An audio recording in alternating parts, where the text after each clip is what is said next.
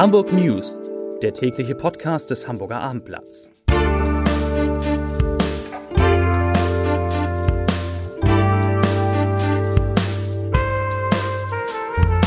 Moin, mein Name ist Lars Heider und heute geht es um einen 93 Jahre alten Mann, den die Polizei seit Tagen gesucht und nun leider tot in der Nähe des Oberhafens gefunden hat. Weitere Themen.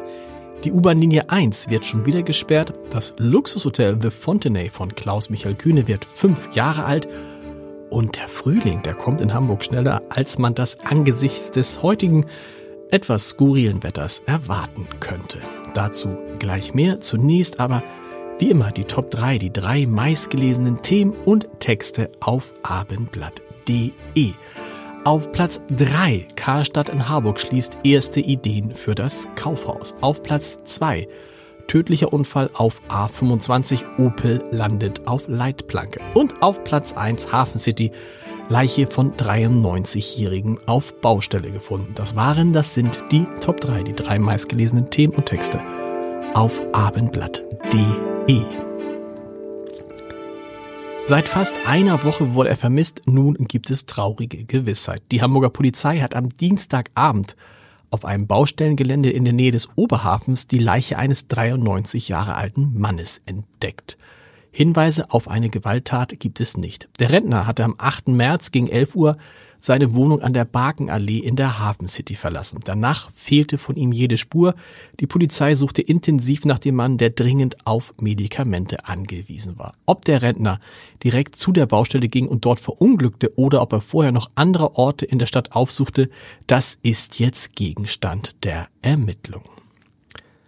Der Opfer des Amoklaufs in Alsterdorf soll am Sonntagabend bei einem Gottesdienst in Hamburg gedacht werden. Die ökumenische Trauerfeier wird von der Arbeitsgemeinschaft christlicher Kirchen, der Nordkirche und dem Erzbistum Hamburg veranstaltet und derzeit vorbereitet. Das hat ein bisschen für Irritation bei den Zeugen Jehovas gesorgt. Ein Vertreter der Glaubensgemeinschaft zeigte sich empört, dass weder sie noch die Opfer oder deren Angehörigen in die Planung bisher einbezogen worden seien. Ein Senatssprecher erklärte, dass die Zeugen Jehovas selbstverständlich zu der Feier eingeladen würden. Die eine Sperrung auf der Hamburger U-Bahn-Linie U1 ist noch nicht beendet, da naht auch schon die nächste. Von Mittwoch, 29. März bis Donnerstag, 20. April fährt die U1 nicht zwischen den Haltestellen Ohlsdorf und Kellinghusenstraße. Grund dafür sind die abschließenden Arbeiten für den barrierefreien Ausbau der U1-Haltestellen Alsterdorf und Hudwalker Straße. Das teilte die Hochbahn heute mit. Derzeit ist die U1 noch bis zum 19. März zwischen Norderstedt Mitte und Ochsenzoll gesperrt.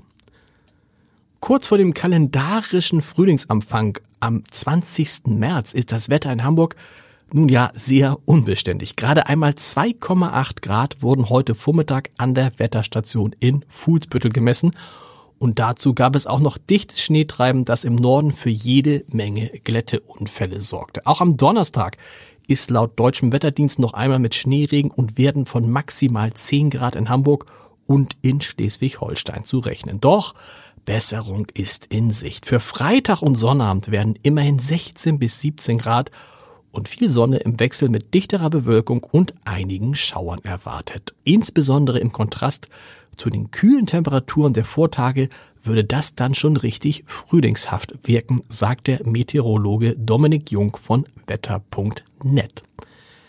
Nach dem stundenlangen Großeinsatz wegen einer geplatzten Werbeaktion des Modelabels Returnity Anfang März bittet die Polizei nun die Bevölkerung um Hilfe. Insbesondere Zeugen, die die Randale am 4. März an der Mönckebergstraße gefilmt oder fotografiert haben, werden gebeten, die Aufnahmen der Polizei für die weiteren Ermittlungen zur Verfügung zu stellen.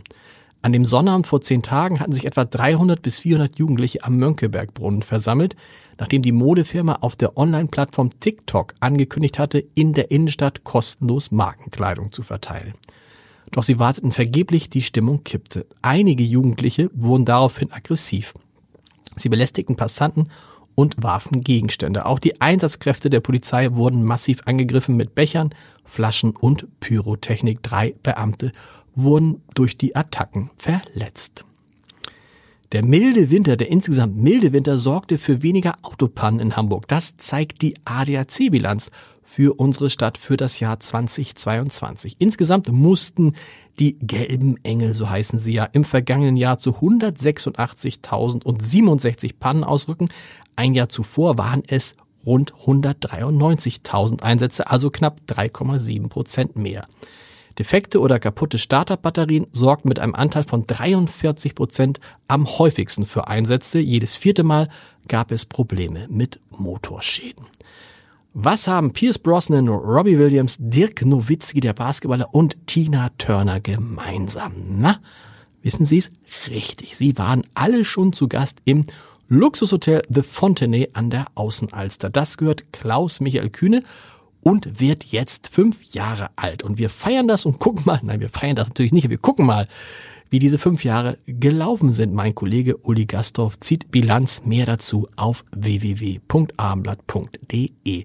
Und wenn Sie schon da sind, können Sie sich auch das neue Scholz-Update, unseren Podcast über den Bundeskanzler anhören. Da ist heute Dokumentarfilmer Stefan Lambi zu Gast, der den Kanzler seit seiner Wahl mit der Kamera beobachtet. Im Moment befände sich Scholz in einer Zwischenphase, so Lambi. Fast könne man von einer Atempause sprechen. Denn ich zitiere Stefan Lambi. Olaf Scholz Regierung hat das vergangene Jahr weitgehend damit verbracht, sich über Wladimir Putin Gedanken zu machen.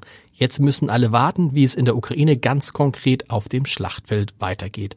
Man rechnet damit, dass die Russen ihre Offensive verstärken werden und dass die Ukraine zur Gegenoffensive ausholen. Im Moment kann die deutsche Regierung nicht viel tun, und deshalb nutzen sowohl der Kanzler als auch seine wichtigsten Minister die Zeit, um sich endlich stärker an die Themen zu machen, die im Koalitionsvertrag stehen. Zitat Ende. Und damit ist auch dieser Podcast zu Ende. Morgen gibt's neue Hamburg News um 17 Uhr und das Scholz-Update, das hören Sie natürlich wie immer unter www.abendblatt.de slash Podcast. Da finden Sie auch alle anderen Podcasts des Hamburger Abendblatts. Bis morgen. Tschüss.